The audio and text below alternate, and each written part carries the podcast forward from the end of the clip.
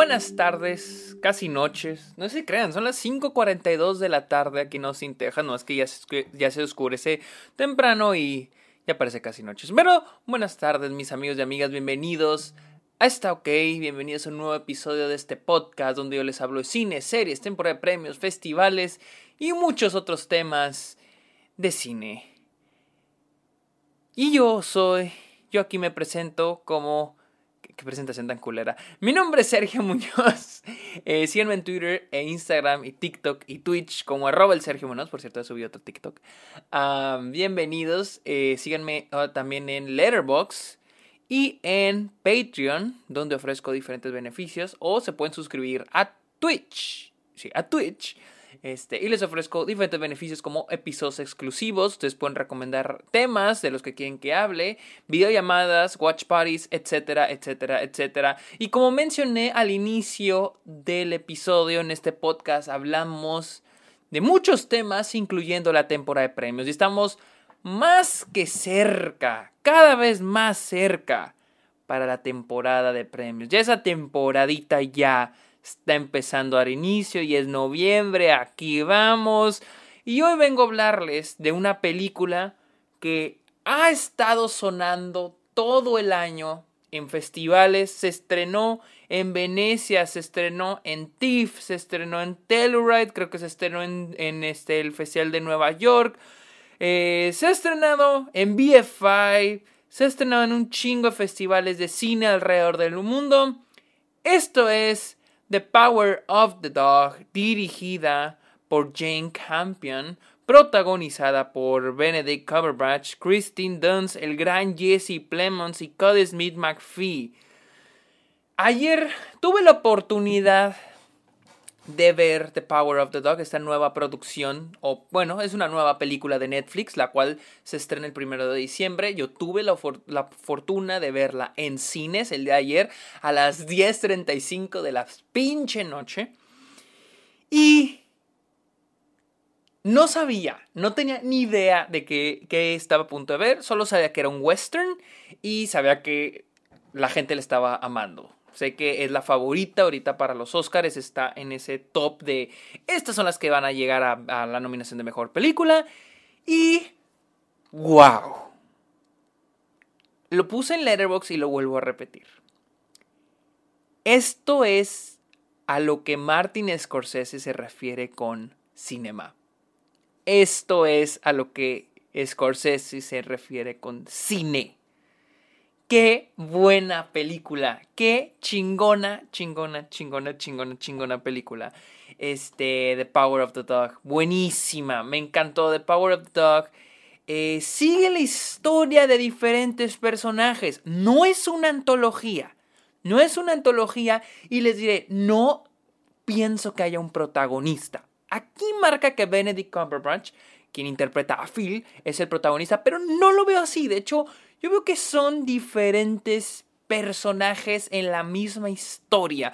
Tenemos al personaje de Phil, tenemos al personaje de George, su hermano, interpretado por Jesse Plemons, el personaje de Christine Dunst, Rose, ya su hijo Peter, interpretado por Cody Smith McPhee, este, todos en esta historia.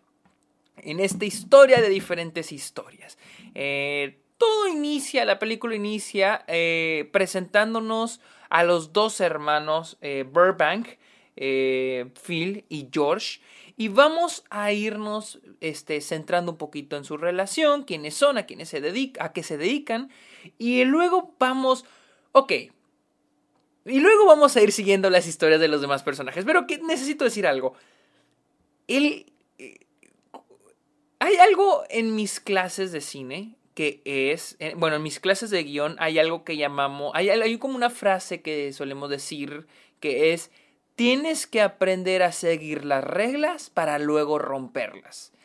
Y esta película hace algo tan arriesgado, tan arriesgado, o sea, neta, exageradamente arriesgado, que es romper estas reglas establecidas y, y contar una historia. Jane Campion dice, me valen madre las reglas, yo voy a romperlas y voy a contar la historia como yo quiera y lo hace de manera maravillosa. En serio, wow, wow. Y una de esas reglas es point of view, el punto de vista. Las películas, por lo general, se escriben a base de un punto de vista. Seguimos a un solo personaje y lo que va pasando a su alrededor. Y siempre es ese, y siempre es ese punto de vista, el punto de vista de ese personaje. Y vamos a ver cómo se va desarrollando ese personaje a través de su historia. En este caso, Jane Campion lo que arriesga es los puntos de vista. Vamos a ir cambiando de puntos de vista a cada acto. Iniciamos, les digo, poquito de Benedict Cumberbatch, pero luego nos enfocamos con el personaje Jesse Plemons, ¿Quién va a ir conociendo al personaje de Rose, el personaje de Christine Dunst, y nos vamos a ir enfocando ahorita en el personaje George, y luego nos movemos al, punto de vista del personaje de Rose, y luego nos movemos al personaje de Phil, de Benedict Cumberbatch, y luego nos movemos al personaje de Peter, que es el hijo de Christine Dunst, y así. No es algo como de las Duel donde la película se interrumpe y te están contando el punto de vista de uno y luego nos movemos al punto de vista de otro. Y luego... No, esta película es totalmente lineal. No es como que nos regresamos en el tiempo y ahora vamos a ver el punto de vista de uno. Lo regresamos en el tiempo ahora el punto de vista de otro. No, esta película es lineal y de una manera, una transición tan bien fluida, vamos a ir brincando al punto de vista de lo que está sucediendo del otro. Y es de que es esta historia, es esta historia estos dos hermanos, este hermano, el personaje de Jesse Plemons, conoce a esta mujer, se casan, y es esta convivencia en la que Phil, que es un hombre muy cabrón, que es un güey que transmite miedo, pero al mismo tiempo transmite carisma, dependiendo de él mismo, este, de cómo él se siente no incómodo, pero no le encanta la relación de su hermano con su esposa y él empieza a crear este desorden dentro de la relación y dentro del ambiente en la película. Eh, pero claro que los temas que abarca esta película están muy chingones y es otra cosa que a mí me encanta. Habla mucho sobre la soledad sobre el estar solo, el estar acompañado. Hay un momento donde Jesse Plemons y Christine Dunst, qué bonito se ven en pantalla estos dos esposos. Eh, hay un momento donde están bailando y Jesse Plemons llora y dice, Nunca, no había olvidado, había olvidado el estar con alguien, lo que es estar con alguien, el no estar solo. Y es de que toda la película es eso, la soledad de cada personaje. Y es de que hay un término aquí en la escuela que llamamos la condición humana, que esta película maneja súper bien y en este caso es el cómo los personajes se sienten bajo dentro de sus vulnerabilidades, dentro de sus este, fortalezas, de sus vulnerabilidades y de cómo se sienten en ese, en ese hueco, en esa soledad. Al personaje Jesse Plemons, al personaje Christine Dunst, al personaje de, de Benedict Cumberbatch, al personaje de este de Cody Smith, quien es Peter, el hijo de, de, de Kristen Dunst. Cada personaje tiene una faceta muy chingona y los vamos a ver cambiar, los vamos a ver cómo se sienten dentro de su vulnerabilidad. Más que nada el personaje, lo, híjole, es que cada personaje tiene una riqueza tan cabrona, o sea que en serio aplaudo, neta, o sea, aplaudo la escritura de personaje en esta película porque cada personaje es tan cambiante y es tan complejo en la cuestión de cómo se sienten.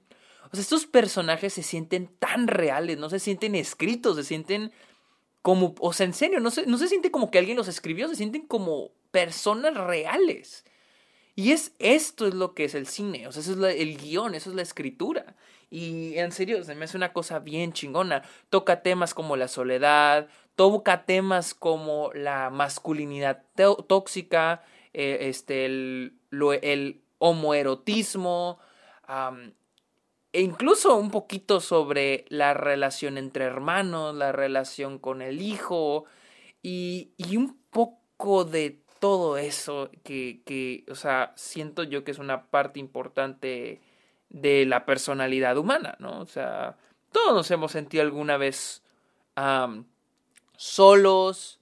También habla un poquito del cómo fingimos en frente de otras personas, cómo tratamos de ser otras personas, cómo tenemos miedo de darle, de, darle, al, darle a conocer al mundo quiénes somos en realidad. Y, y creo que, en serio, esta película había momentos donde decía, oh, esto va a pasar. Pero no en una manera de, ah, ya lo predije. No, en una manera de, oh, esto va a suceder. Y no sucedía, sucedía algo completamente diferente. Y yo, wow, o sea, era de que, wow, qué cabrón. en serio, es una película que si digo, wow, se, se, tiene que ver. O sea, la tienen que ver. Las actuaciones es. Las actuaciones son algo que. Que eh, eh, o sea, estos actores nacieron para hacer estos papeles. Yo no veo a alguien más haciendo estos papeles. Benedict Cumberbatch es asombroso. O sea, Benedict Cumberbatch es asombroso en su papel como Phil. Las inseguros. Vemos un, es un personaje que, que, se muestra fuerte, que se muestra. Eh, que muestra una seguridad ante todos sus compañeros. Como dije, es alguien que te intimida o te asombra, tiene carisma o transmite miedo. Y al mismo tiempo vamos a ir viendo cómo, cómo este, o sea, su presencia es muy chingona, pero al mismo tiempo vamos a ir viendo cómo sus inseguridades lo rodean. Eh, Christine Dunst, perdón, perdón, Christine, perdón, Kirsten Dunst, no Christine Dunst, es Kirsten, ella es Kirsten, ¿verdad? Eh, sí, Kirsten Dunst es asombrosa, perdón, Kristen Stewart, pero para mí Kirsten Dunst es mi actuación favorita, no sé si de todas, pero al menos femenina del año, ah, es, es buenísima, ella es excelente.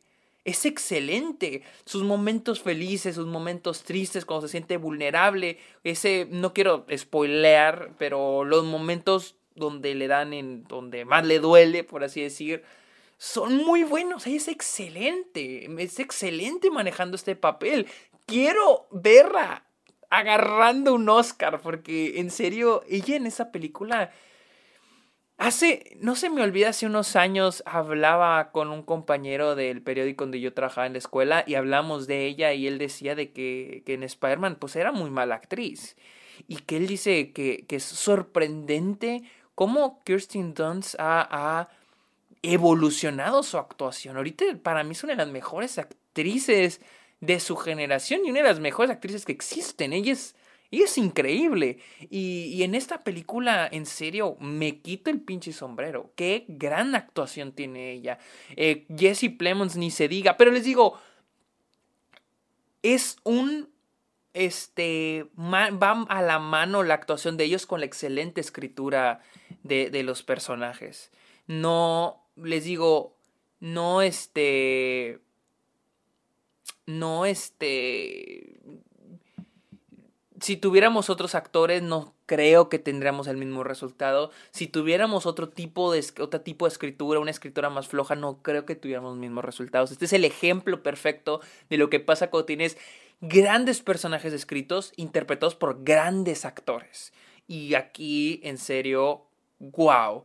La fotografía también es excelente. Me gusta mucho el trabajo de fotografía que, tiene la película. Eh, creo que la película no está hecha, creo que no está grabada en film. Creo que está, lo estoy buscando en este momento, pero estoy... Eh, no tiene un aspecto de film, tiene un aspecto de... Sí, Sí, está grabada con Ana Realexa, Mini LF, Panavision, ok. Codex, sí, no está grabada en film. Eh, y hasta eso les voy a decir algo, se ve muy bien, se ve muy bien el trabajo de fotografía.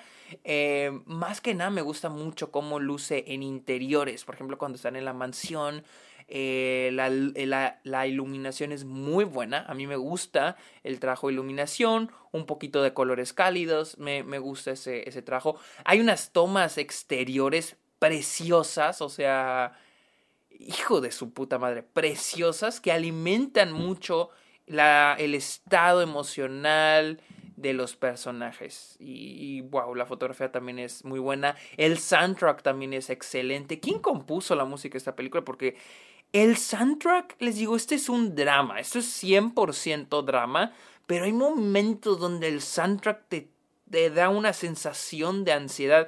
Claro que sí, damas y caballeros. Es Johnny, el gran Johnny Greenwood es quien compuso... ¿Sí es Johnny Greenwood? Sí, Johnny Greenwood. Wow, Johnny Greenwood, quien también compuso la música de Spencer. Cabrón, hijo de tu puta madre. O sea, Johnny Greenwood hace un jale que es muy similar al de Spencer en ese aspecto, que es un drama, pero con la música escuchamos la tensión dentro de la cabeza de los personajes y es un jale chingón, chingoncísimo. La dirección de la película, Jane Campion hace un gran trabajo, les digo, en manejar esta, esto de controlar a nuestros personajes, el escritor de los personajes y darle esa dinámica, esa relación con la actuación que están dando a los, los actores. No tengo más que decir, más que esta es una de mis películas favoritas del año. Me encanta porque en los últimos episodios he dicho esto de cada película de la que he hablado. Pero las cosas como son, la verdad, esta película sin duda alguna salí del cine y dije, wow, estas son cinco estrellas en Letterboxd. O sea, sí, cinco estrellas en Letterboxd.